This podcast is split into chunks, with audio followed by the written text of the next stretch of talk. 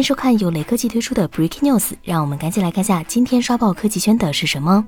知名苹果分析师郭明基更新了有关美国封禁微信对苹果 iPhone 影响的报告。郭明基在报告中谈到，美国封禁微信最悲观的情况就是苹果不得不移除全球 App Store 上的微信；乐观情况下就是苹果移除美国 App Store 上的微信。美国政府封杀微信在 Apple 硬件产品中对 iPhone 影响最大。悲观估计微信封禁事件或导致 iPhone 出货量衰退百分之二十五到百分之三十；乐观估计导致衰退百分之三到百分之六。